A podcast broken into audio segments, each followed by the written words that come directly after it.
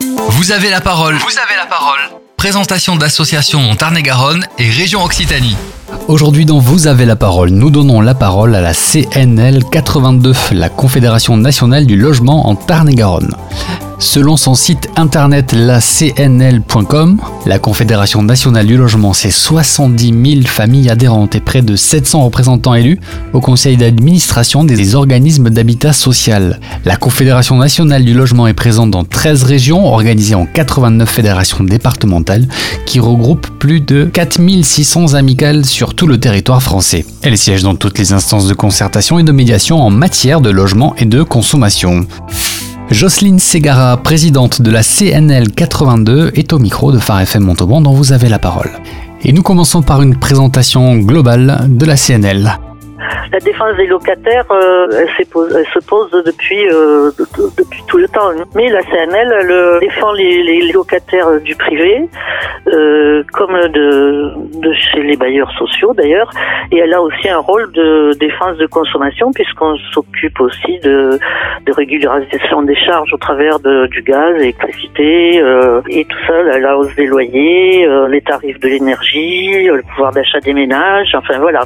Jocelyne Nous parle maintenant plus en détail de l'organisation de la fédération en Tarn-et-Garonne. Dans les départements euh, euh, ce qu'on appelle dans l'organigramme la fédération, c'est-à-dire l'association départementale. Et puis il peut y avoir des amicales. Il y en a une, une à Cossade d'ailleurs. C'est des lieux de proximité où les, les, les locataires peuvent se réunir.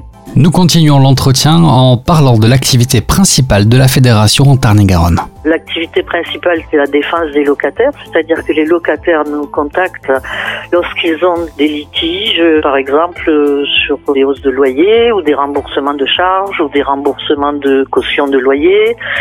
Ça peut arriver aussi, ou des travaux à faire, par exemple, qui sont euh, qui doivent être faits par le propriétaire et qui ne sont pas faits. Jocelyne Segara nous parle maintenant de l'accompagnement juridique et la médiation.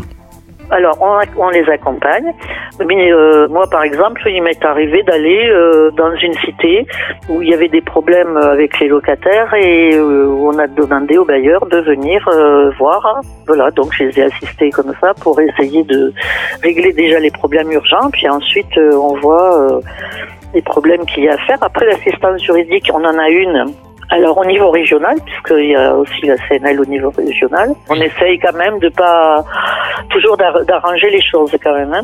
Euh, disons que ça, ça, a un rôle aussi un peu, comment je vais vous dire, un peu euh, pédagogique, hein, voilà, pédagogique, c'est-à-dire que les gens ils se prennent aussi un peu en charge au travers de l'association et ils essayent de comprendre euh, ben, c'est quoi les charges, c'est quoi les c'est quoi les droits des, des locataires et les, les devoirs, c'est quoi les droits des propriétaires, euh, enfin voilà.